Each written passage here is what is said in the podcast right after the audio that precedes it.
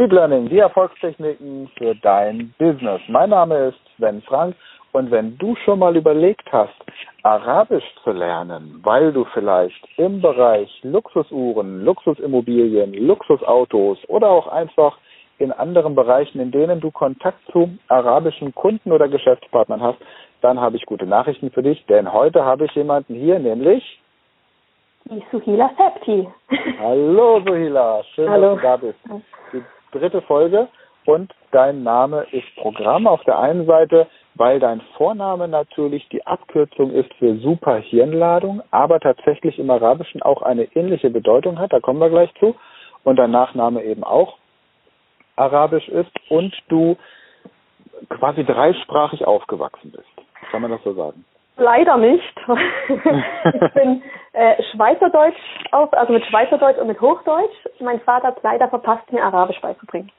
Okay, So das heißt, das heißt aber, du hast trotzdem einen arabischen Namen. Er hat dich also jetzt nicht Gertrud oder Elisabeth genannt. nee, da danke ich ihm auch sehr.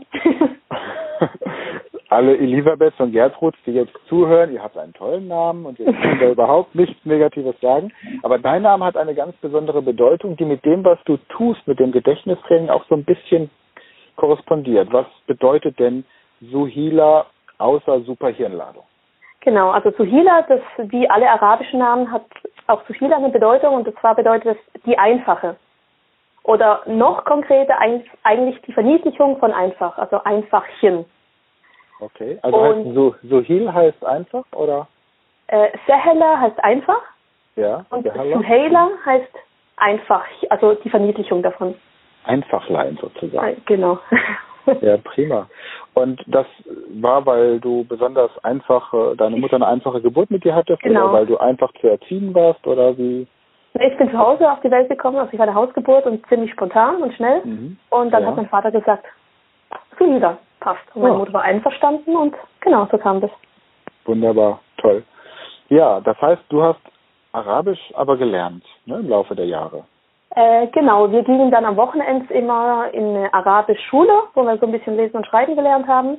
Ja. Und genau, und so kam das nämlich auch, dass ähm, selbst wenn man zu Hause jetzt Arabisch lernen würde von den Eltern, kann man natürlich die Schrift nicht, ne? weil die Schrift völlig anders ist als jetzt unsere Schrift hier. Das heißt, Ja. viele Kinder gehen am Wochenende, Sonntag zum Beispiel drei Stunden in Arabischkurs. Und ja, leider sind diese Lehrer nicht so gebildet oder nicht so geschult und nicht pädagogisch geschult vor allem, dass das oft halt nicht so viel Spaß gemacht hat oder jetzt auch meinen Kindern eigentlich keinen Spaß gemacht hat. Und neben der Schule, was man sowieso schon macht, fünf Tage die Woche, ja, ist es nicht so einfach, die Kinder dahin zu kriegen. Und deswegen habe ich mir eben jetzt zu Hause was überlegt, wie man dann eben mit Gedächtnistechniken einfacher und schneller Arabisch lernen kann. Okay, jetzt aber nochmal ganz klassisch zurück. Die, du hast ja jetzt auch erlebt, wie deine Kinder zum Beispiel die lateinische Schrift gelernt haben. Mhm. Und ähm, du hast selbst die arabische Schrift gelernt. Hast du, oder hast ja beide Schriften gelernt, Lateinisch und Arabisch. Schreibst du auf Arabisch mit links? Nee, nee, nee. Nein? Und, und hast du dann einen Unterschied gemerkt, dass man also sagt, im, im Deutschen, die lateinischen Buchstaben werden anders vermittelt, weil es ja im Deutschen gibt es ja die Groß- und die Kleinschreibung, das gibt es ja im Arabischen nicht. Genau. Und auf der anderen Seite werden aber im Arabischen die Buchstaben auch so miteinander verknüpft, dass das eigentliche, der eigentliche Buchstabe manchmal nicht mehr so einfach erkennbar ist. Mhm. Genau, da gibt's ja Anfang, Mittel und Schlussteil. Und da muss man wissen, wie die Buchstaben da aussehen. Und tatsächlich ist es auch, wenn man Arabisch lernen möchte, die arabische Schrift ist unumgänglich, weil eben die Sprachkurse, jede Art von Sprachkurs irgendwann tatsächlich die lateinische Umschrift auch nicht mehr verwendet. Ja? Mhm. Und jetzt ist die Frage, wenn ein deutscher Geschäftsmann, Unternehmer oder einfach jemand, der privat sich für die Sprache und die Kultur interessiert, die ja extrem viel zu bieten hat ne? und auch ja schon immer, die arabische Kultur war ja in der Geschichte schon immer auch ein, eine, eine Quelle für Wissen und Bildung. Es gab ja äh, gigantische Universitäten, erste Universitäten, zum Beispiel in Spanien damals, die unter arabischer Leitung waren. Genau. Was wäre so dein Weg, wie man mit Gedächtnistechniken Arabisch lernen kann? Hast du da einen kompletten Kurs äh, konzipiert oder was sind so deine Tipps und Tricks jetzt für deutsche Muttersprachler, um Arabisch zu lernen? Genau, also erstmal muss man natürlich das Alphabet lernen und in den Gedächtnistechniken geht ja ganz viel um Bilder. Und die arabischen Buchstaben, die sind für uns ja erstmal auch nur Bilder, weil wir, sehen einfach völlig anders aus als jetzt die lateinischen Buchstaben. Und äh, da kann ich jetzt zum Beispiel ein, Be äh, ein Beispiel geben, genau. Es gibt Jim, Ha, Ha. Das sind drei Buchstaben, die ziemlich ähnlich aussehen. Und zwar sehen die, wenn man sie am Anfang von einem Wort schreibt, wie ein Vogelschnabel auf. Also ein Vogel, der sozusagen nach rechts schaut und da ist so ein Dreieck wie der Vogelschnabel und links ist offen.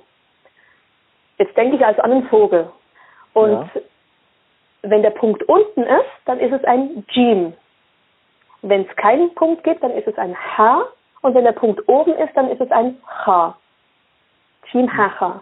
Wie, und jetzt gerade nochmal den, bitte, pardon, sag gerade nochmal den Unterschied zwischen den, den beiden Hs. Also das eine wird, wird äh, stimmhaft gehaucht und das andere stimmlos, glaube ich, oder? Also das in der Mitte, das ist das H, genau, das ist im Hals. H. Ja. Das ist für Deutsche sehr, sehr schwierig.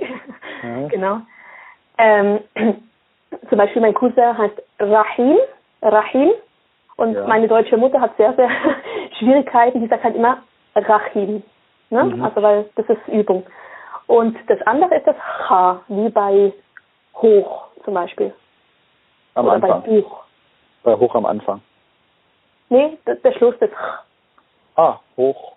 Aha, okay, so, also nicht, nicht ganz so aggressiv gehaucht wie unser äh, oder schweizerische Genau, die Schweizer, die sprechen nämlich sehr gut äh, Arabisch und die, die Araber können auch sehr gut Schweizerdeutsch sprechen, eben wegen diesem Aha, verstehe. Ja, genau. Okay. So, also das, da hast du dann quasi Gedächtnis, da hast du glaube ich auch auf Facebook oder auf deiner Website irgendwo Videos, ne, wo du, wo man sich das angucken kann. Ich habe ein Video gemacht, genau, wo ich äh, ein Wort erkläre, wie man sich das Wort herleiten kann, ja. Ah, prima. Das würden einfach in den, wenn du das möchtest und damit einverstanden bist, dann einfach in den Show Notes verlinken für alle, die sich damit mal beschäftigen wollen. Und dann hat man das Alphabet gelernt, kann also Arabisch lesen, ein bisschen schreiben, dann spricht man ja aber die Sprache noch nicht. Und es sind ja ganz andere Muskeln, die angespannt werden. Was ist so deine Empfehlung dann, wie man sich dem Arabischen nähert und auch welchen arabischen Dialekt sollte man denn aus deiner Sicht am ehesten lernen, um eben möglichst in vielen Bereichen der arabischen Welt verstanden zu werden? Also viele sagen, dass Syrien, in Syrien ein reines Arabisch gesprochen wird. Ist jetzt nicht ja. der beste Ort, um hinzugehen. Früher sind viele nach Damaskus gegangen, um da in den Unis zu lernen oder eben Sprachkurse zu machen. Ja. Genau, weil die sozusagen das war nicht so viel angeboten da drüben, ja. Mhm. Nee, leider. Mhm. Und genau, und sonst ist viel natürlich über Sprachenlernen, da kennst du dich ja besser aus. Da geht es ums Reden, ne? Ja. Trauen, Trauen vor allem. Ja, und eben auch zu gucken, es gibt ja tatsächlich mehr Wörter, die ich als Deutscher im Arabischen auf Anhieb verstehe, als man im ersten Moment denkt. Ja, also da gibt es so eine, so eine Auflistung, die wir bei uns bei der Speed Learning Academy haben, wo wir wirklich mal systematisch die ganzen internationalen Wörter, die dem Deutschen und dem Arabischen gleich sind, aufgelistet haben. Und so kommt man dann eben ins, ins Sprechen. Ne? Man fängt halt erstmal an, vielleicht mit ja, irgendwelchen Namen, die man trainiert, um einfach die Schrift und das Sprechen zu kombinieren. Genau. Wie lange, wie lange hast du dann insgesamt gebraucht, um Arabisch zu lernen, so über die Schule dann? Bis du gesagt hast, jetzt spreche ich Arabisch wie eine erwachsene Frau und nicht wie eine. Ich spreche nicht wie Arabisch wie eine erwachsene Frau. Tut mir leid. nee, das ist äh, leider, nee, das ist äh, mein Problem, weil mein Vater spricht Algerisch, dann ich habe geheiratet, bin in Tunesier, ist mhm. schon ein bisschen was anders. Dann bin ich ein halbes Jahr in Ägypten gewesen als Au pair, das ist nochmal was ganz anderes. Und ich dachte irgendwann mal, hey, Eben, ich habe keinen richtigen äh, Ansatz gefunden jetzt, auf, auf welches ich mich wirklich konzentrieren sollte. Drum, ich kann lesen und ich kann schreiben, aber richtig sprechen wie eine erwachsene Person kann ich leider nicht. Das finde ich immer wieder faszinierend, weil das auch Leute sind, also es gibt Franzosen, die kommen zu mir zum Französischtraining, weil sie sagen, ich bin mit 17 aus Frankreich nach Deutschland gekommen. Ich spreche das Französisch einer 17-Jährigen, aber es ist nicht geeignet, um im Business Verhandlungen zu führen. Ich komme mit zwölf, bin ich von der Schweiz nach Deutschland gekommen. Und wenn ich jetzt Schweizerdeutsch spreche, dann spreche ich wirklich auf dem Niveau von einer Zwölfjährigen. Das ist unglaublich, und oder? Viele Leute sagen mir auch, wenn ich anfange, Schweizerdeutsch zu sprechen, dann ist das, werde ich eine ganz andere Person. Ja. spannend. Also es ist wirklich immer wieder faszinierend. Ne? Da denkt man jetzt, ach komm, das ist doch eigentlich deine Muttersprache oder Vatersprache. Ne? Aber ja. so einfach ist es dann doch nicht. Ja. Ja, prima. Okay. Also, Gedächtnistechniken helfen, um Arabisch zu lernen. Und ich sage ja immer, man, man kann die Sprache wie Arabisch mit der richtigen Methode, wenn man acht Stunden am Tag Zeit hat, kann man sie innerhalb von zehn Tagen lernen. Wow. Das, äh, ja, stehe ich immer noch zu, umgekehrt aber auch. Ne? Also das heißt, jemand, der Arabisch als Muttersprache hat, kann eine Sprache wie Deutsch. Wenn er zehn Tage, acht Stunden Zeit hat und auch bereit ist, in der Zeit möglichst keine Kommunikation in seiner Muttersprache zu betreiben, in zehn Tagen das machen. Vielleicht machen wir noch einen Kurs zusammen, wer weiß. Ja, und genau. äh, machen das dann mal gemeinsam. Inshallah sagt man dann oft. Du Gott möchtest. Das ist ja, sozusagen genau, genau. das meistgesagte Wort von Arabern. Genau. Ja. Wenn es so sein soll, dann wird es so werden. Und auch Yalla Yalla, oder? Hab ich auch Yalla Yalla, mach mal ein bisschen, ja. genau, gib Gas. Mal ein bisschen schneller, gib mal Gas hier, genau. Ja, prima, Sohila. Dann vielen Dank für diese Ausführungen. Und wenn jetzt jemand sagt, Mensch, ich habe Lust, mehr über Sohila und ihre Superhirnladung zu erfahren, wo findet man dich im Internet? Dann kommt ihr auf meine Webseite, das ist www.superhirnladung.com oder bei Facebook Superhirnladung, dann findet man mich. Prima, vielen Dank und auch euch wieder vielen Dank fürs Einschalten. Wünsche dir alles Gute, weiterhin viel Erfolg und ja, dann bis demnächst.